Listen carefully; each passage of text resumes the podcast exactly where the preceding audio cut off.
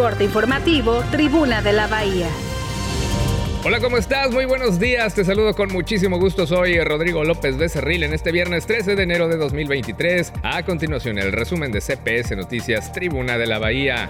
Aseguraron cinco inmuebles más relacionados con la investigación hacia Ney González, ex gobernador de Nayarit. Participarán Puerto Vallarta y la Riviera Nayarit en la Feria Internacional de Turismo de Madrid, la FITUR, en España en los próximos días acusa a regidora a sus compañeros de Morena de tener intereses mezquinos por no querer formar una comisión para investigar hacia Pal Vallarta.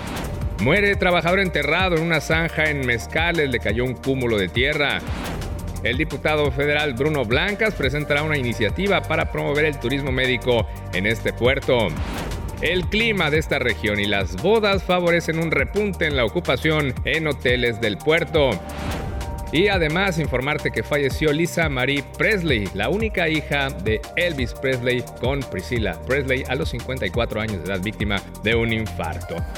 Te invito a que estés siempre bien informado en tribunadelabahía.com.mx y en los espacios informativos CPS Noticias por TV Mar 10.1 y Radiante 98.3 FM a la una de la tarde la segunda emisión con Fernanda Bojorques, a las 9 de la noche la tercera con Roberto Almaguer. Estamos en todas las redes sociales. Soy Rodrigo López Becerril. Te deseo lo mejor para este viernes. Que tengas un estupendo fin de semana. Hasta la próxima.